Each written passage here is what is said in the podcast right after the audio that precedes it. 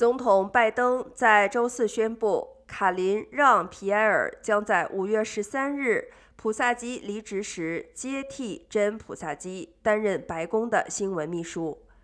现任首席副新闻秘书让皮埃尔将成为该职位的第一位黑人女性，也是第一位公开担任该职位的 LGBTQ 女性。让·皮埃尔此前曾担任当时2020年民主党总统大选候选人卡马拉·哈里斯的幕僚长。在此之前，他曾在奥巴马政府和非营利组织 MoveOn.org 担任首席公共事务官。让·皮埃尔还花时间参与奥巴马2008年的竞选活动，后来又为拜登的2020年竞选活动工作。